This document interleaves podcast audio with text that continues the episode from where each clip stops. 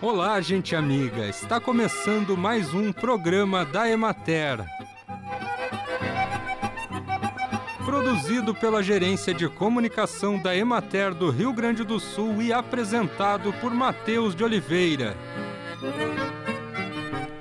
Na técnica, José Cabral.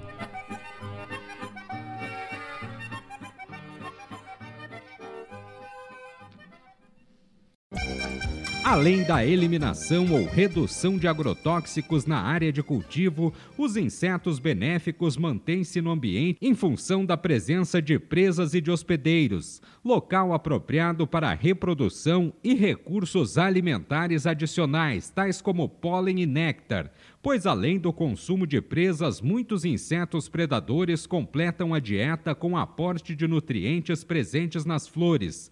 Somente a presença da planta de cultivo de interesse muitas vezes não é suficiente para a permanência dos insetos benéficos.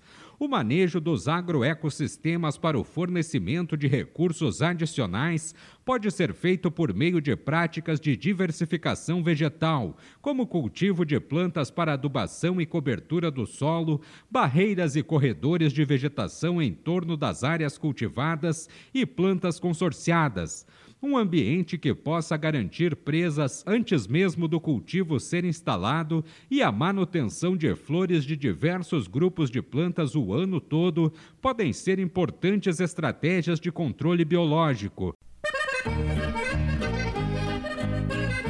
No dia 21 de setembro é celebrado o Dia Nacional de Luta das Pessoas com Deficiência.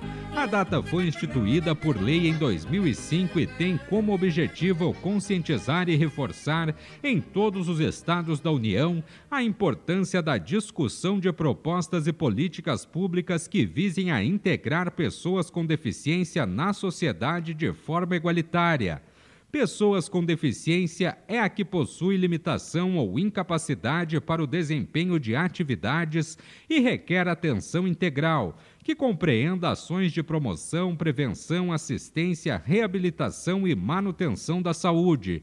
De acordo com dados do IBGE, só no Brasil são mais de 45 milhões de pessoas com algum tipo de deficiência, o que representa quase um quarto da população.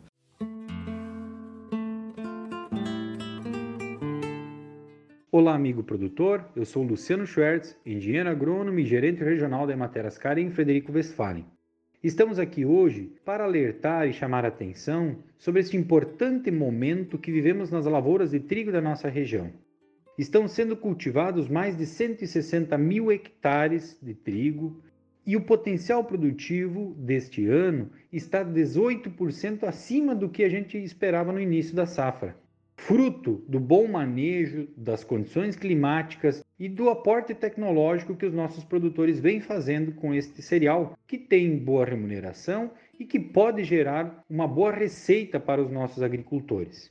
No entanto, neste momento, período em que a cultura começa a emitir a espiga e florescer, temos o risco da ocorrência de uma doença chamada giberela, a giberela acaba atacando a formação das sementes e, além de comprometer o potencial produtivo, ela também pode comprometer a qualidade dos grãos, pois ela acaba gerando toxinas nesses grãos.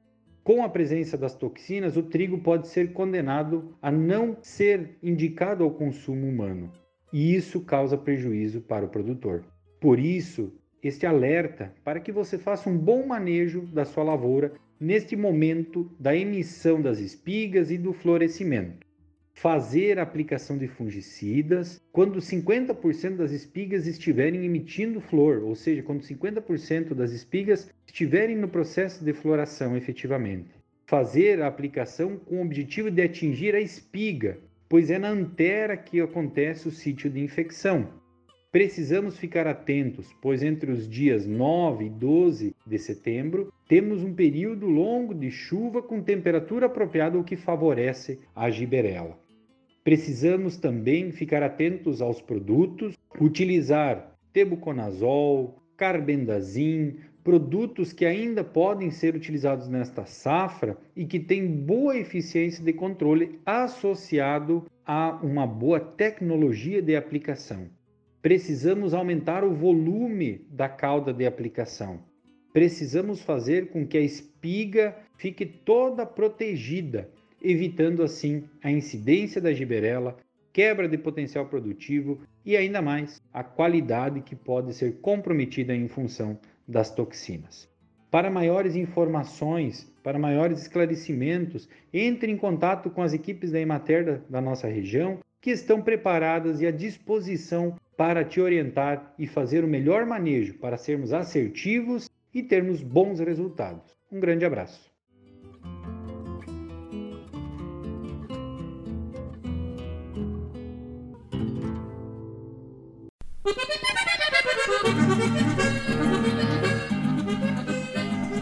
Acompanhe agora o panorama agropecuário.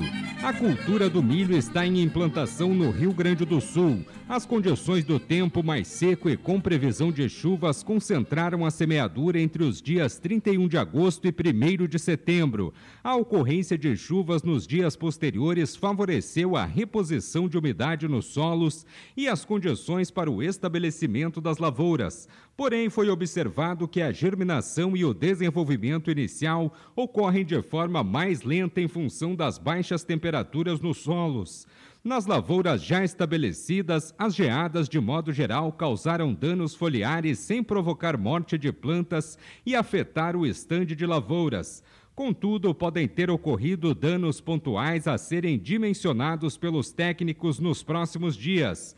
No aspecto fitossanitário, seguiu elevada a infestação de cigarrinhas nas lavouras já emergidas, com grande presença de insetos capturados nas armadilhas de monitoramento. Os controles foram efetuados e os resultados foram muito favoráveis, tendendo a insatisfatórios.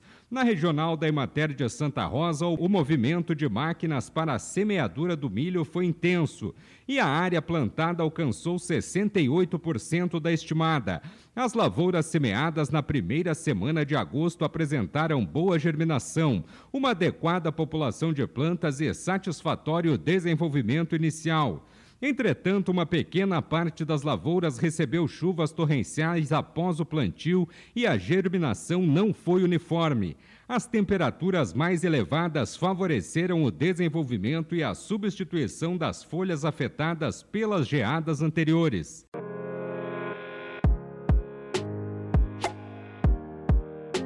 29 Semana Interamericana e 22 Semana Estadual da Água, de 7 a 15 de outubro. Confira a programação em www.abs-rs.org.br barra Semana da Água e nos siga nas redes arroba Semana da Água RS. Água em Movimento, a vida em ciclos. Realização ABS RS, parceria institucional Corsan, Governo do Estado do Rio Grande do Sul, apoio Emater.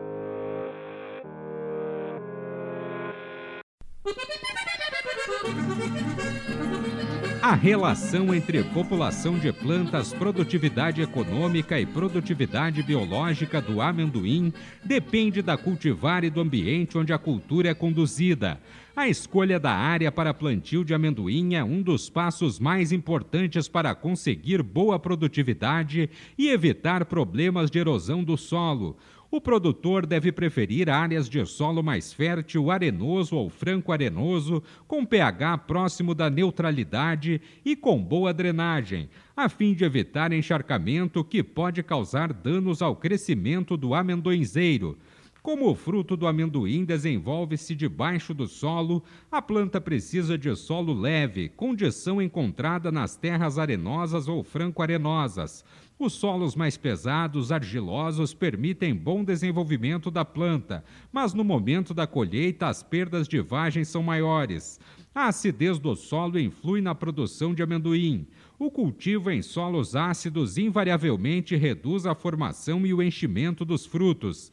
Para resolver o problema, é importante o agricultor fazer uma calagem com calcário dolomítico 45 a 60 dias antes do plantio em condições de solo úmido. A faixa de pH ideal para a cultura é entre 6 e 6,5.